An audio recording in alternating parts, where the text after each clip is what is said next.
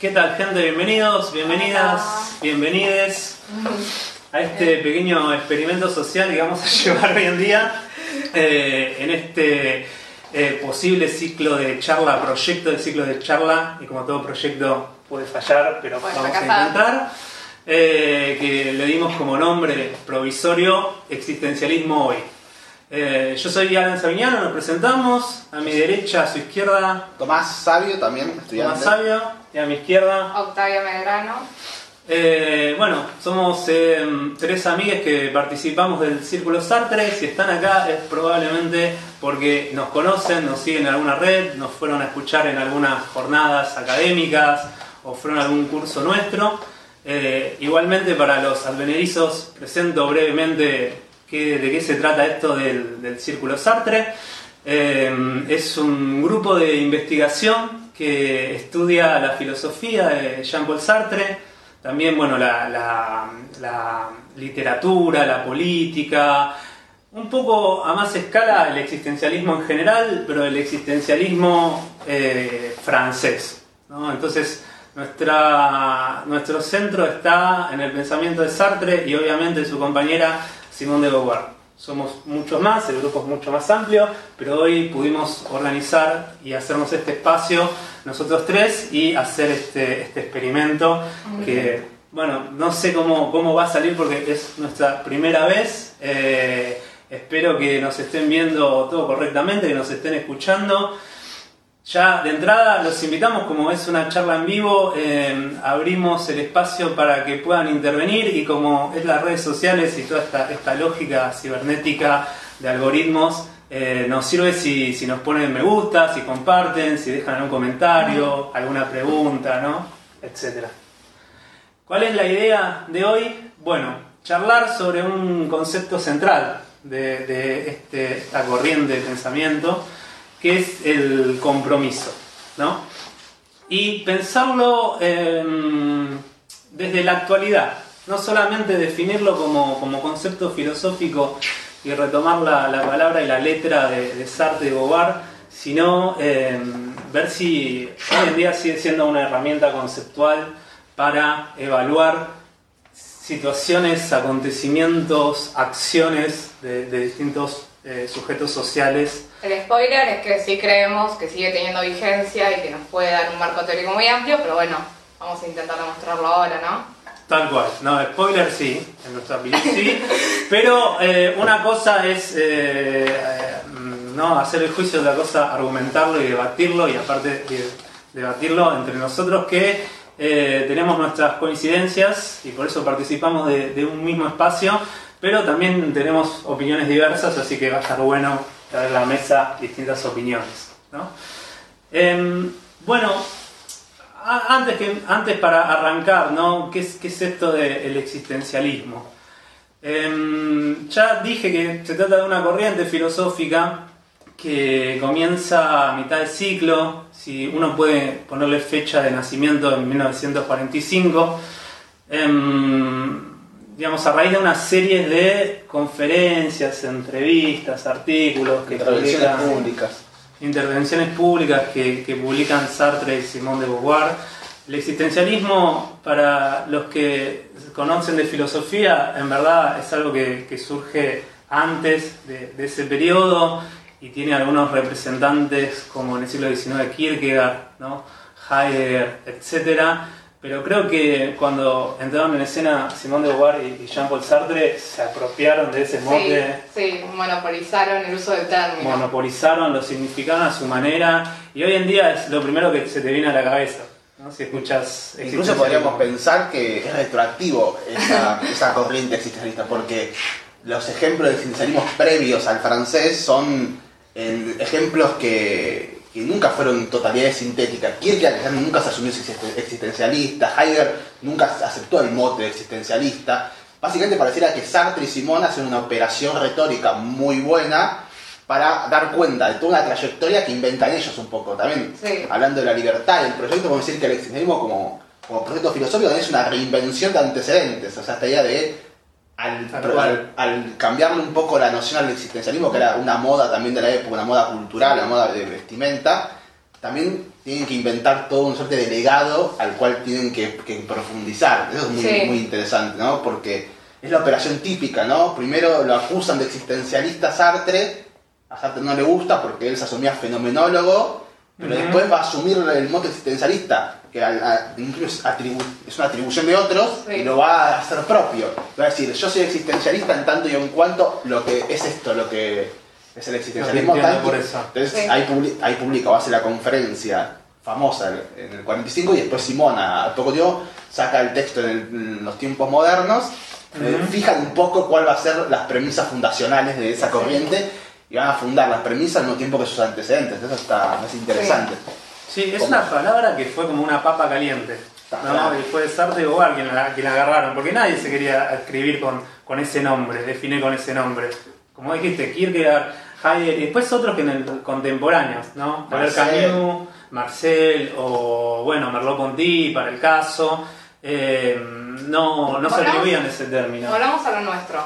Bueno, sí, sí, sí, no nos perdamos. No nos ¿no? perdamos. Entonces, este existencialismo francés del 45, cuyos representantes eran Sartre y Beauvoir, eh, tenía como premisa principal, y esto es una propuesta para que pensemos, ¿no? la idea de que la, la libertad era el, el valor supremo, y de hecho era la fuente de, de todo valor de- del ser humano. ¿no? Em, esta, esta premisa ya implica conectar una filosofía, en el sentido de una filosofía como ontología, metafísica, teoría del conocimiento, eh, conectarla estrechamente con una ética, ¿no? porque el existencialismo nace como una filosofía de liberación, una filosofía de potenciar la, la libertad de los individuos, de los colectivos, etc. ¿no? Em, Es importante, bastante importante aclarar que hay que siempre distinguir libertad en el sentido técnico que lo está tomando Sartre a la libertad entendida comúnmente como voluntad, que bueno, por eso muchas veces eh, las críticas a Sartre son bastante injustificadas en ese Ujú. sentido, porque lo tiran de liberal o de otras cosas, y en realidad libertad no quiere decir eh, voluntad de poder querer cualquier cosa, sino una condición fundante de la existencia humana que él descubre a través de este estudio ontológico fenomenológico, que es el de nada, pero que bueno, eh, después lo va o sea, parece que se pierde este sentido técnico, pero siempre hay que tenerlo presente para no confundirlo ni tirarnos por la borda con la teoría. Claro, sí, sí, sí. Y la contracara a esa libertad, o sea, como el, el, el anverso de la moneda de libertad, que es nuestro tema, es el compromiso. Como que uno no puede ir sin el otro, uno puede- no puede ser libre ni asumirse como tal, y al mismo tiempo no asume el punto de vista particular y encarnado en, en- en un- una situación concreta. O sea, la libertad, que es el evento fundante del existencialismo, tiene como contracara necesaria el compromiso, que es como un poco el tema que nos trae, nos trae hoy a esta situación.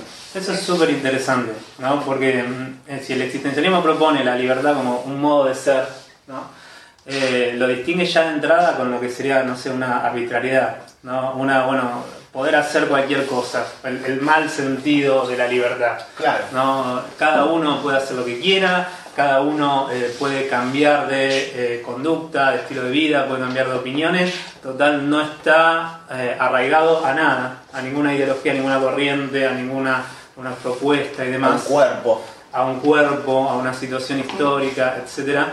Y lo que plantea el existencialismo es totalmente lo opuesto y por eso a, a esta presentación de una corriente filosófica donde el punto central es la libertad, viene, como vos dijiste, eh, a- junto a él la cuestión de, bueno, es una libertad comprometida. Que no puede no estar comprometida. Eso es interesante. Claro, como que en los trabajos anteriores de Sartre ser y la nada, la conciencia estaba siendo siempre evaluada en función como una conciencia sin cuerpo, como algo que volaba, que estaba totalmente desconectado.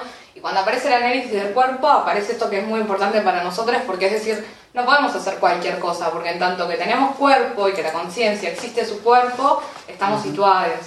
Y estar situado implica estar en relación con el mundo circundante. Es decir, con lo que, no solo con lo que está a nuestro alrededor, sino con lo, lo que nos toca en suerte en relación a nuestra situación histórica, digamos, al contexto histórico, a nuestros vínculos familiares, a los consumos culturales posibles, las herramientas simbólicas y materiales que tenemos para afrontar esa situación en la que somos libres. Sí, incluso en como que uno puede pensar, dado que Sartre y Simón buscaron ser también autores integrales, ¿no? Y de ir abordando las problemáticas de distintos géneros literarios. El mismo año que sale de Nada, sale Las Moscas. Ujú. Es esta, que es también interesante porque es esta readaptación de una obra trágica griega, donde Sartre va, cuando la expone, da cuenta de que, así como la tragedia griega es la tragedia de la fatalidad, él quiere hacer la tragedia de la libertad. Es decir, como la contracara de estar en el mundo sin haber elegido estar, en una situación en la que uno no eligió estar, como es la situación del protagonista de las moscas, es el hecho de que una situación que no eligió estar en un mundo que- en el que no eligió nacer, pero ya está eh, en el mundo, ya está en esa situación y tiene que elegir y tiene que inventarse su destino. O sea, es como que son las dos grandes operaciones de Sartre en el mismo año para esto, esta idea de dar cuenta de esta que es- está comprometida y que está en el mundo, ya no, no, so- no puede sobrevolar el mundo y analizarlo objetivamente, sino que siempre es un punto de vista, siempre es una perspectiva. Y eso como que ahí un poco es mucho más incómodo que, el, que un Sartre previo, Sí.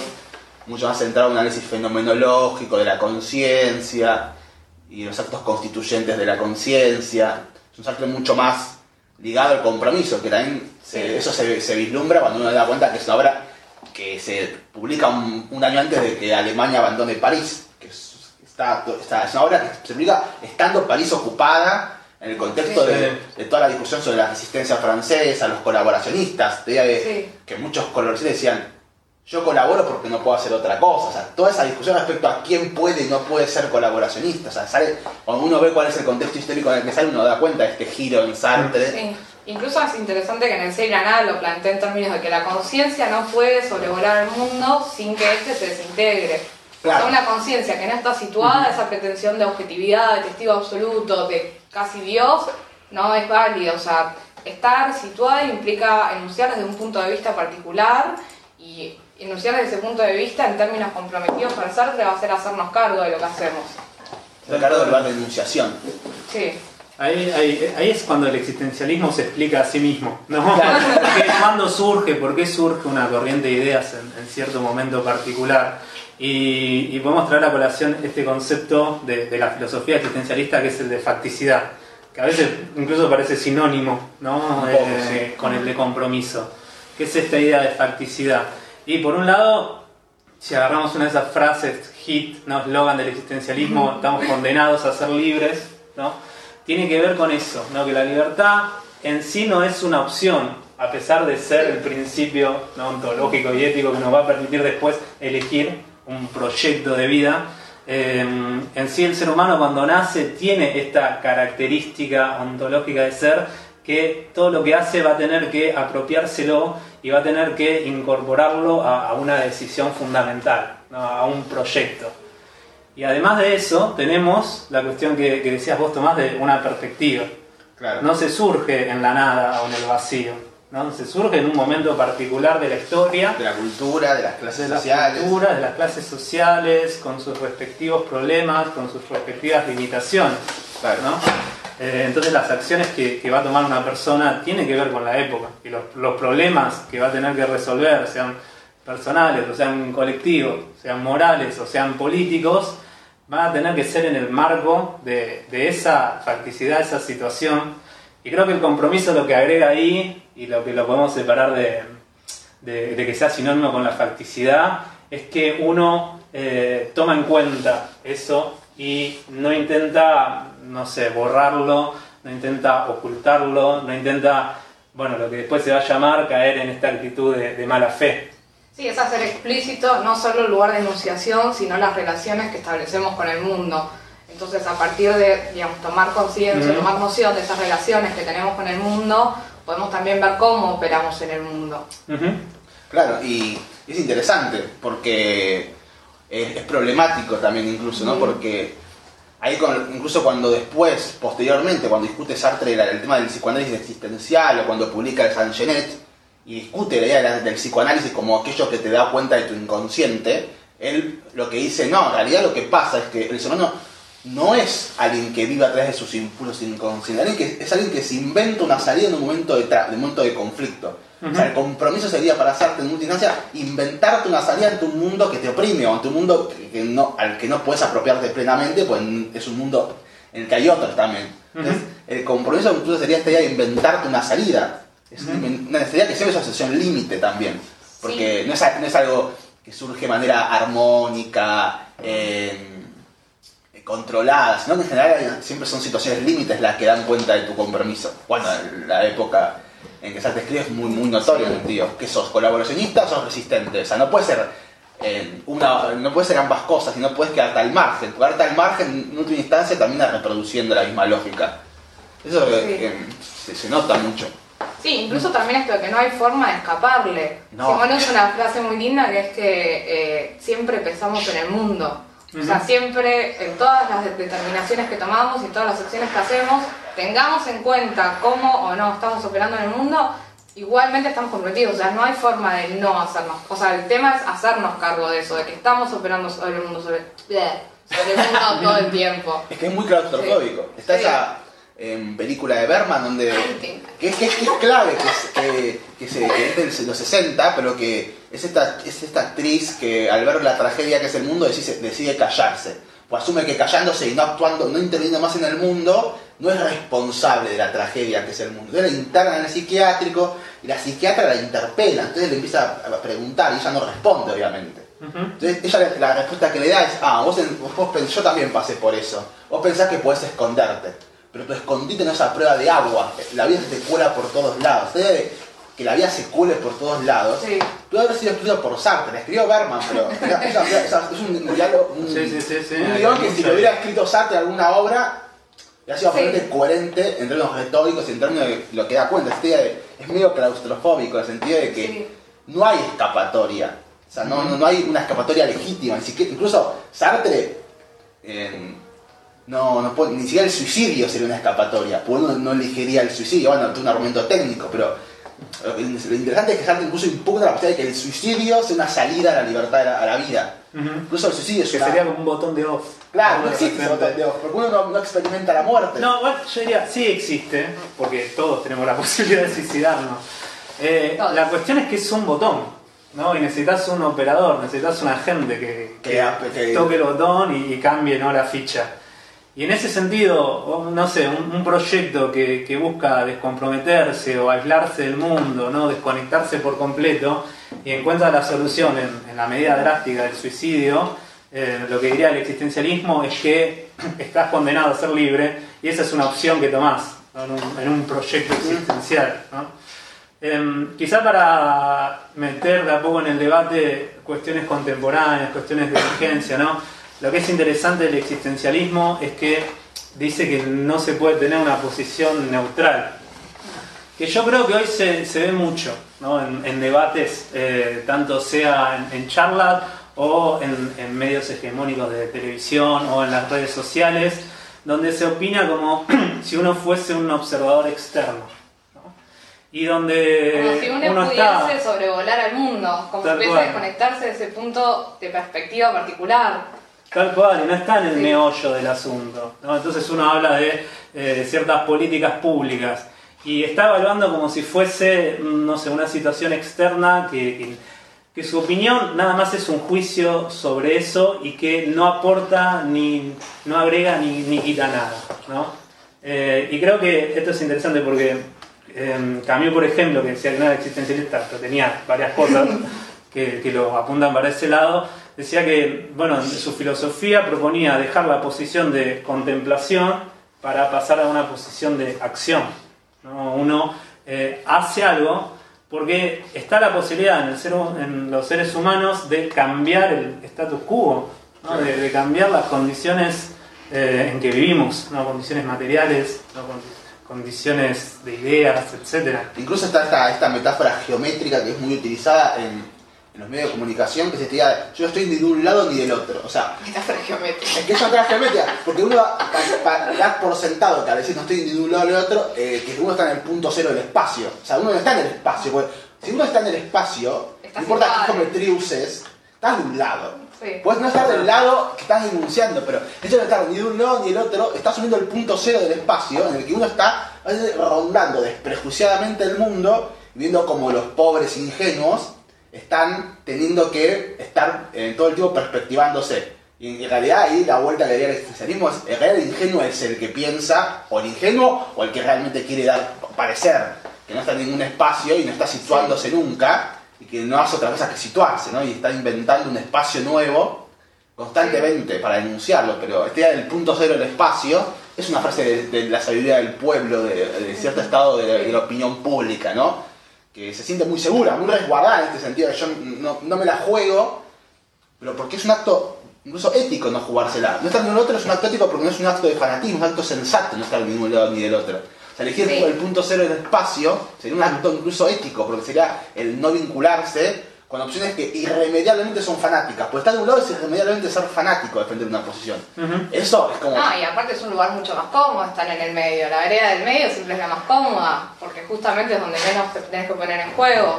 Realmente ponerse de un lado o del otro implica, digamos, no solo justificarse para uno mismo, sino para el resto, que está intentando dar cuenta por qué esto, o sea, por qué esto es mejor que otras opciones, por qué queremos ir para este lado.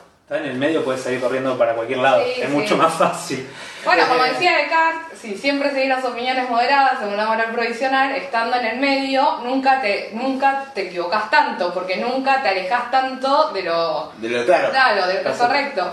Pero bueno, Pero la- una vida longeva. La moral provisional de Descartes, ahí el tema es que uno piensa que hay un punto de llegada en el que ya no habría falta la moral provisional Claro. porque la ciencia habría desarrollado todas sus potencialidades y sabríamos la verdad.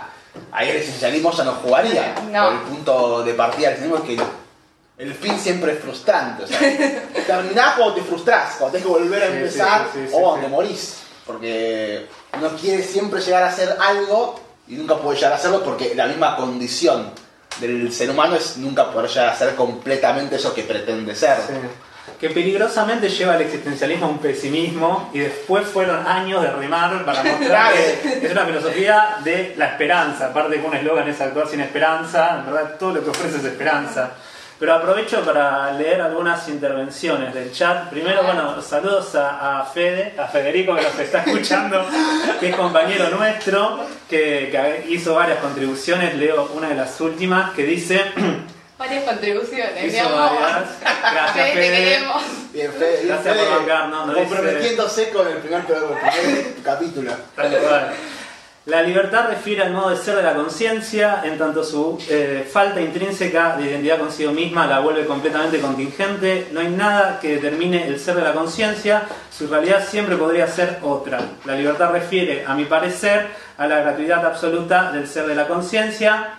Retengan si quieren comentar, porque también eh, habló, a ver, eh, un segundito. Nicolás Torres, que habla, bueno, de, de los secuestrados de Altona, que es una obra de teatro de Sartre, donde dice que está también esta idea, que está en la película de y Dice que en la película de Berman la imposibilidad de la huida es el autosecuestro. No sé si, si coincidís. En un poco, sí, sí, porque está la idea de que ella se va como métodos, como un modo de curarse o de tera- terapéutico, se va con una de sus enfermeras a una casa en una playa en- sin- alejada, hay toda una relación que devuelve la tarea del otro en Sartre también, pues está toda una suerte de vampirización de una y la otra, Ajá. y es, sí, el secuestro de sí misma, que termina, Sí. bueno, en un, una- un evento medio onírico. Pero sí, sí, está, es cierto, el autosecuestro de, de seguir, ¿no? Alejándose, está bueno. No, con, lo, con el aporte de Fede muy, muy técnico. Ah, se puso. Nos No, cayó pero- la academia encima, chiques. Hay, hay una parte que yo me acuerdo de cuando leí, la anoté en la primera hoja, de la náusea, que, que es como clave, que es toda esta reflexión metafísica, pero en términos literarios y cierta, una cierta imaginería muy, muy después muy repetida, como la, la imaginería de la viscosidad, de la materia, de lo pesado que es el mundo, que frase en Sartre dice, en una parte de la novela el protagonista está dice una parte, nacemos de casualidad, nacemos sin razón, nos prolongamos por debilidad y morimos de casualidad. Ah, muy Es bueno. un poco una, novela que da cuenta de un pesimismo previo a la cor- al compromiso político de Sartre, esa novela del 39, Eh, sí, sí, sí. O 38. No, anterior. o- Eh, de los finales de los años 30, no me acuerdo sí, bien exacto. 37 para mí es. Y como en el 40 ya es el pesimismo ultranza, porque la náusea la única respuesta al sinsentido es el arte en, en la náusea. Sí, sí, sí. el arte es la sí. única respuesta que da un poco de sentido al mundo, pero no hay nada más. Después es todo el absurdo y el hecho de este hombre que está todo, el tiempo extrañado de cómo los otros pueden vivir sin preguntarse. O sea, el individuo extranjero del mundo que no puede soportar al resto. O sea, este ya medio eh, de, de un Sí, burgués sí, acomplejado. Como Camus, como en el extranjero de Camus, también en el extranjero de... Que son muy parecidos Sí. los protagonistas de, Son muy de las dos novelas. Sí, incluso es interesante el giro que hacen porque, por ejemplo, Simón en el existencialismo y la sabiduría de los pueblos, lo que digamos, dice, bueno, el existencialismo viene a devolver el destino a, la a las manos de los seres, de los seres humanos Ujú. y, o sea, el problema no es que no existan vínculos o que el mundo esté, o sea, lo que hay que desconfiar es que el mundo esté dado, no es que los existencialistas piensan que no nos podemos vincular, que no puede existir la amistad, el amor, el compromiso político, sino que eso no nos es dado, sino que hay que salir a construirlo. O sea, hay un giro mucho de... más, sí, sí, sí, más vinculado al mundo. sí. Porque ahí sí. todos estamos en la, en, en la misma, ¿no? Y, y en el existencialismo y humanismo Sartre dice, no hay otro amor que el que se inventa. O sea, esta idea de, de- Sí. Que no es que uno niegue el amor o niegue los vínculos con el otro, lo que dice es que no hay a priori algo que legitime el vínculo con el otro. Excepto las acciones que se desarrollan para, para justificarlo. Mm, claro. Está Y por esa- eso la medida también de existencia humana para ellos va a ser la libertad, o sea, la libertad de la acción. O sea, la acción va a tener un lugar prioritario, bueno, en función de eso también estaría bueno que ya empecemos a hablar de nuestro tema, actualidad, ¿no? Tal cual, tal cual. No, el tema de actualidad era la consigna que nos habíamos propuesto, Sí. encontrar hechos de noticias, eventos de, de hoy en día que tengan que ver con el compromiso, ¿no? que coincidan o que se opongan y demás. Y habíamos pensado tres hechos, yo digo, a ver cuál prefieren que hablemos, ¿no? Por un lado, esta movida de cartas solicitadas de intelectuales de distintos partidos, apoyando a los di- distintos frentes electorales. Tuvimos al grupo que apoyó, apoyó a Cambiemos y después, que, bueno, con Elemento en Ciudad Universitaria con Alberto Fernández, eh, un grupo de científicos que también apostaron a hacer manifiesta su, su posición eh, y su voto y llamando a eh, reflexionar y actuar. También otro episodio de la semana fue eh, la manifestación. Sí, de les veganes que fueron a la rural durante Sí. el La evento, donde la- durante la exposición entraron al campo y con pancartas y de manera pacífica. eh, sí, exigiendo que se terminen estos procesos de crueldad hacia los animales no humanos. Que bueno, la rural es como expresamente donde se concentra este ejercicio de violencia sobre, o sea, no solo en términos de alimentación, porque bueno, tenemos un país que tiene como base económica la agroexportación, sino también en términos de, bueno, los usos de la ropa, en las condiciones en las que viven los animales. O sea, realmente yo eh, soy partidaria del antiespecismo para, bueno... Comprometerte para Sí, sí, realmente me parece que el existencialismo, o sea, no solo estaría de acuerdo con el veganismo, sino que es realmente un planteo ético que tiene mucho sentido en el marco existencialista porque es tomar una decisión comprometida respecto a los consumos habituales que tenemos que parecen de lo más inocentes como son las- lo que comemos, que es, digo, hay dietas instaladas que están presentes todo el tiempo en relación con la carne y que cuando desaparece la carne no solo es, bueno, inventar toda una serie de nuevas recetas, sino que uno se da cuenta de realmente qué, o sea, primero que es una- tomar una postura ética respecto a, bueno, no queremos más eh, alimentarnos y consumir cosas que tengan en el medio sufrimiento animal porque no estamos de acuerdo con la explotación de animales no humanos, pero además implica eh, todo un esfuerzo, más en este país por lo menos, de, bueno, hay que abrir toda una serie de posibilidades que no están en la cotidianidad de alguien que consume No. carne o que consume productos de origen animal. Incluso está bueno porque una crítica muy usual al existencialismo, sobre todo a Sartre, como que, como que fue un poco el, el- el mayor exponente público, ujú. es esta idea de que Sartre cae en, una, en un, en un humanismo. El, el problema es el humanismo. Sí. Lo que Heidegger reclama cuando escribe la carta es, yo no soy humanista. Yo justamente escribí ese tipo para alejarme de la idea del ser humano como sujeto moderno. que planteó un, un suelo de ideas para toda la generación, por lo menos francesa, que Claro. siguió postestructuralista. Todos los filósofos No. son post-sartrianos. Foucault, Derrida, aunque no lo nombren, son todos post-sartrianos porque tienen que discutir con él, aunque no lo nombren. En esa polémica del existencialismo es un humanismo con cartas sobre un humanismo, había que elegir y el movimiento filosófico Francés. francés eligió Heidegger, ¿no? Entonces también Pero- está bueno traer el Claro, debate. incluso, pero incluso la filosofía existencialista permite leer contra el posición de Sartre, porque justamente Sí. al ser una, una filosofía situacionista, uno siempre está posibilitado de, en una situación concreta, inventar nuevas salidas e y generar otros tipos de situaciones.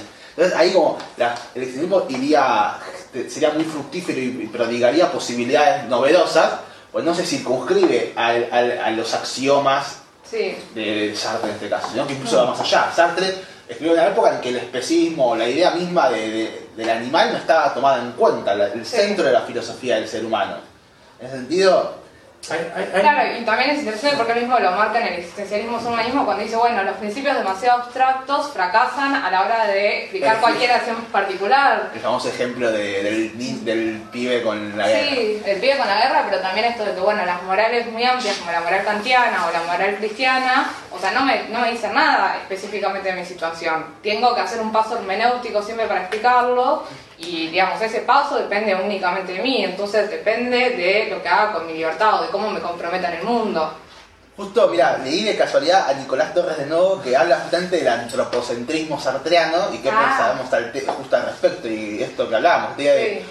la filosofía que propone Sartre y Beauvoir un poco te sirve incluso para ir en contra de Sartre y Beauvoir. Sí, y también esto, ¿no? De que, bueno, se- o sea, Sartre es humanista, él lo dice, y lo, y lo dice en un contexto en el cual, bueno, se estaba empezando a criticar el humanismo, pero todavía no tenía, no, o por lo menos no estaban en vigencia, circulando estos modelos de pensar eh, respecto a las otras como el animal, bueno, incluso Simona se le quiere cuando plantea en segundo sexo la situación de la mujer, empiezan a aparecer estas otredades Críticas al humanismo clásico, Claro. al humanismo de ilustración. Sí, pero para mí Sartre tiene algo muy interesante con la mirada, es que ahora podemos pensar la mirada sin que, como la mirada no remite necesariamente a un otro humano, o sea, el fenómeno de la mirada como esta dialéctica negativa en la cual eh, descubro que hay otros porque me miran, o sea, y no- claro, tiene, o sea, no podemos pensarla, me parece, o se- es interesante pensarla, bueno, también los animales nos objetivan, también somos vistos y nos encontramos siendo vistes por nuestros animales, sean de compañía, sean eh, animales salvajes, como que puede pensarse también ahí. Sí, tal cual, abre una puerta. Bueno, la, la crítica heideggeriana y postmoderna a la subjetividad sartriana va muy de la mano a considerar que el sujeto sartriano es el sujeto moderno. ¿no? Entonces Sí. ahí conectamos con la ilustración, con el sujeto de la ilustración, con el sujeto, no sé, de, de- de Cartesiano, la- el sujeto del contrato social y demás, ¿no? Y la subjetividad sartriana no tiene que ver con eso, ¿no? Es, es esa, es esa negatividad, esa Sí. falta de identidad, esa, esa libertad.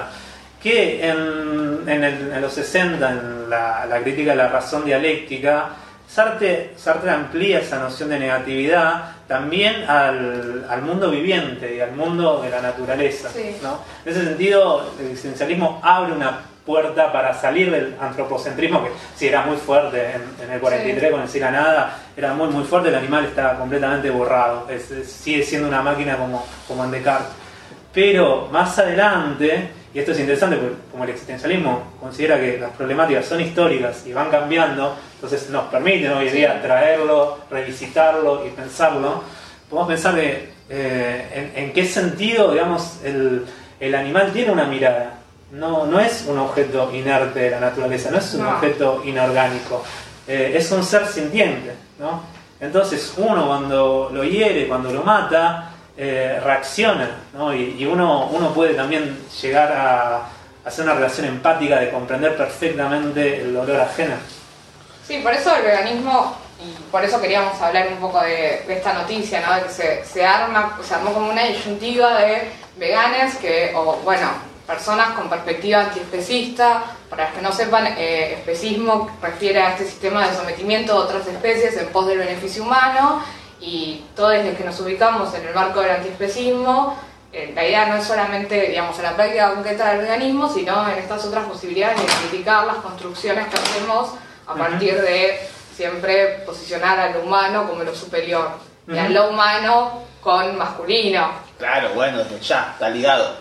Y pensaba en cómo esta idea del compromiso que todo el tiempo estamos volviendo, que lo incómodo también, aparte de, y quizás también vinculado con el veganismo, es que lo dice Camus en una novela, y también lo dice Simón de Beauvoir en otra novela, en La sangre de los otros, que todo el tiempo dice, el problema del compromiso es que uno se tiene que hacer cargo que siempre puede ser la peste del otro. Uno siempre Sí. puede ser el obstáculo terrible de la libertad del otro. ¿No? En, sobre todo en La sangre de los otros, que es una novela muy interesante de Simón, que la publica en el 45, Ujú. tanto el tiempo está en, en la discusión porque el protagonista es un, un burgués que se hace proletario y se hace sindicalista, pero no to- quiere no quiere vincularlo, no quiere persuadir a nadie más de que se, se meta a militar. Sí. Pues ¿cómo me hago cargo yo después de lo que le pueda pasar al otro, porque mi libertad y voluntad política lo llevó a ser parte de un engranaje que es propio de mi generación onírica o mi, generación- eh, de mi imaginación política, y yo te tengo que hacer cargo de las consecuencias imprevisibles de mis acciones. Entonces, como el compromiso también da cuenta de esta Claro que también, bueno, De poder ser, es arriesgarse. es arriesgarse, O sea, es ser la- jugar a riesgo. ser la peste del otro, ser el que eh, parte del, de, de ese Sí, lugar que necesita pero también muerte. como que hay un paso previo que es Simón en el 44 cuando publica para qué la acción, que Ujú. define la acción, di- digamos, hace toda una búsqueda, bueno, ¿cómo llegamos a justificar la acción para un ser híbrido como es eh, de seres como son los de seres humanos que tienen esta esta determinación temporal, de, bueno, no somos nuestro fundamento, aparecemos en un momento X de la historia y inevitablemente nos morimos. Bueno, lo fundante va a ser la acción y la acción como siempre pensada en relación con otros, porque mi acción tiene que ser punto de partida de la libertad de otros. Esa el hermoso diálogo con que empieza la obra, esa que Sí. es lo mejor de No, a lo mejor es el segundo sexo, pero de lo más interesante que es este diálogo entre el emperador y el esclavo, como no, el emperador y el soldado, dice, y cuando Eh, sí. conquistemos ese país, ¿a dónde vamos? Y al, al tal, no me acuerdo, al, al otro, y con Asia, y después a África, y después, Sí, después lo- descansaré. Entonces, ¿para qué partir? Le pregunta el soldado. ¿Para qué arrancar? Esa es ¿no? toda la pregunta, Sí. ¿no? Porque si vos vas de A a B y en B te parás, ¿por qué empezará? O sea, ¿cuál es el, cuál es el, valor de la acción? Claro, ¿Para porque en última sirve? instancia el límite de la acción siempre es indeterminado o arbitrario hasta que uno lo pone. Entonces, ¿para qué arrancar en algo que ella lo define como que lo humano es un movimiento eh, infinito hacia la nada? Como que no llega nunca a ninguna parte, un movimiento que no llega nunca a ninguna parte y sin embargo tiene sentido y es necesario actuar. Es como Sartre que en el escenario dice, el hombre, el, hoy en día digamos, el, el- el ser humano es una pasión inútil. es un, poco ese- un impulso hacia, uno, hacia algo que nunca termina de concretarse. Igual eso es raro, a mí siempre me hizo ruido cuando leí los textos de ambos, ¿no? Esa, en la letra, por lo menos los textos del 40, está ese tinte pesimista, ¿no? Y, y para qué, y a dónde, y la pasión inútil y demás. Y en las vidas particulares de ellos eran personas muy, muy alegres, ¿no? Personas con mucha esperanza, personas con, con decisión y compromiso político. eh, y, y lo que estamos debatiendo acá de, de la, lo que son la acción y las relaciones Sí. intersubjetivas, a mí me parece re interesante ver cómo evoluciona eso en las obras, ¿no? Desde, no sé, el ser y la nada, donde está la separación de las conciencias, ¿no? Sí. La mirada como, como conflictiva y amenazante, y después un trabajo tan arduo para encontrar la solidaridad, para encontrar la, la cooperación, que, que es la parte de la construcción de una ética. Yo creo que por eso ahí todavía no había una ética, en la nada no hay una ética. eh, que apunta, igual es como los lineamientos iniciales están ahí, en la idea de, bueno, es- expandamos la libertad, la libertad no individual, sino la libertad colectiva, Ya, a raíz de entender de que la libertad individual eh, está fundada fácticamente en la libertad de, de los otros. No hay No libertad, hay- no hay libertad, hay una re- no hay una relación libre ahí donde el otro no es libre. Es como en la relación de pareja. Uno no es si uno ama una libertad, cuando, la- cuando empieza a querer poseerla, esa libertad ya no está, entonces no hay posible relación. Por eso creo que eso de que vos hablas de que ese pesimismo como que ellos todo el tiempo quieren combatir y dicen, no, esto no es, esto es ir para adelante, uno como no hay nada atrás nuestro, tenemos que avanzar. Yo creo Sí. que hay una discusión con cierto contexto histórico. Yo creo que ahí está muy fuerte en Francia, sobre todo en esa época, todas las que son los lineamientos del marxismo ortodoxo. Te de, hay un punto, un punto donde llegar. ¿no? O sea, generamos todas las condiciones materiales, que es ir hasta el límite del, ¿no? De, de la tendencia capitalista a su autodestrucción. Si Sí, generamos sí, las condiciones materiales, hay un punto en el que la sociedad empieza de nuevo y donde ya no habrá necesidad de lucha de clases, porque no va a haber clases, no, va a haber- no hace- no habrá, no habrá conflicto. Ahí hacemos la plancha y nos lleva la, la Claro, marea. yo creo que hay una discusión con, con ese, con ese contexto ideológico que a Sartre le molestaba mucho, porque, bueno, tanto Sartre como Simón tienen una perspectiva donde el conflicto es fundante. O sea, la, el- el otro- las relaciones con los otros es fundante. Sí, y aparte humano. es discutir eh, ciertas visiones más mecanicistas, porque por ejemplo Claro. Simón Mm. en el existencialismo y la sabiduría de los pueblos, que bueno, que es un texto que va de la mano con el existencialismo, es un humanismo. Hay que verlo como adubo. Hay que leerlo como a dúo, lo recomendamos ampliamente porque es muy bello, Simón es increíble. Bueno, ella lo plantea, o sea, su gran eh, discusión en ese texto es un poco con el sentido común en general, pero al mismo tiempo y en particular con el, lo que es la psicología del interés, que era como una corriente que estaba muy en moda en Francia, que explicaba todas las acciones humanas como si fuésemos animalitos de interés que nos movemos por resortes muy específicos en los cuales... Claro, todo es a bien de provecho personal. Y dice, bueno, esta miserabilidad que encontramos en las frases del sentido común, como si quieres servirte bien, sírvete a ti mismo, la caridad bien entendida empieza por casa. Dice, esto, o sea, solo es explicable si nos entendemos como mecanismos que funcionan solos por interés personal. Pero el existencialismo en realidad viene a decirnos, che, hay otras posibilidades en la medida que somos libertad y en la medida que esa libertad está situada y se relaciona con otros en el mundo. ¿Cuántos libros de autoayuda ¿no? Eh, van por esa línea? ¿no? De darnos un manual de cómo vivir bien y si cumplís paso por paso, todo va a ser maravilloso. La frase, bueno, psicología del interés, que es un poco todo lo que discute Sartre también, como lo Roger Foucault, con todos esos filósofos del siglo XVII que partían de esta idea de que un ser humano es un dispositivo que opera para lograr satisfacciones personales pero está la energía del interés, el autoayuda y toda la gran industria del cine de, Hollywood, que cuyo modelo es el, el, empoderamiento del individuo autocentrado, autotérico y que se, basta a sí mismo. Está esa, esa película que pasan todo el tiempo en la televisión de Will Smith, que es un ah, pobre negro estadounidense que logra hacer que a través de un esfuerzo importante después de dormir noches en el subte, no tiene casa, se hace multimillonario y tiene un diálogo con su hijo chiquito que dice, nunca, digas, ah, nunca creas que no puedes hacer algo que vos querés hacer. O sea, toda esta, toda esa industria cultural que genera una subjetividad eh, que buscas eh, sobrevolar, que busca no tener ningún tipo de vínculo con la facticidad y con la idea de compromiso. Sí, es que aparte la niña con esta idea de entender libertad como sinónimo de voluntad, de claro, querer, hacer, querer hacer es querer... Poder, sí. Ahora quiero volar. Sin problema. Bueno, a la gente le, gustó, por lo que parece, la cuestión de, los otros, de la animalidad. Llevamos como 40 minutos, así que ah, ir haciendo el corte. Habíamos prometido mantenerlo cortito, manejado. sí, sí, sí. Yo creo fracasó, fracaso. Yo podría quedar igual hablando por horas. Eh, ah, y no preguntamos si había, porque la idea, bueno, la idea seguir las charlas y si hay algún tema en particular que les interese, ya sea de los tópicos que maneja el existencialismo o un tema que les guste que se vea a la luz del existencialismo, que ya no se nos ocurrió, no se nos ocurre.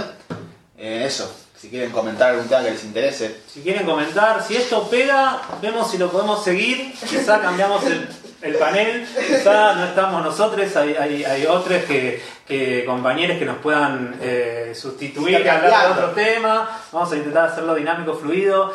Si no gusta, bueno, estuvo lindo el experimento, bueno, yo, me, divertí. Estuvo bueno, estuvo bueno. Eh, y bueno, y para, cerrar entonces aprovechamos y tiramos el, pequeño chivo, ¿no?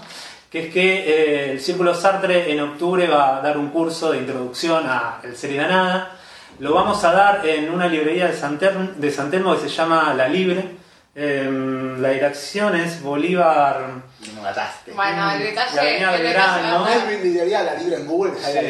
Ahí lo van a encontrar. Después, bueno, por, por, los medios que tenemos vamos a difundir la, la, información precisa. Pero esto sirve como una pequeña muestra de lo que va a venir. Y de vamos a hacer más. Para nosotros también. Y de entrenamiento para nosotros. Eh, así que bueno, si les gustó, sigan comentando. El video va a quedar eh, grabado. Eh, nosotros vamos a leer, vamos a responder, quizás por escrito, quizás si hacemos otro video también oralmente. Y, bueno, eso fue todo por hoy. Un gusto. Eh, no se olviden, la objetividad no existe, siempre enunciamos situadamente y no consuman cosas que tienen sufrimiento animal mediando. Comprométanse en el mundo, chiquis. no, gracias. Hasta luego.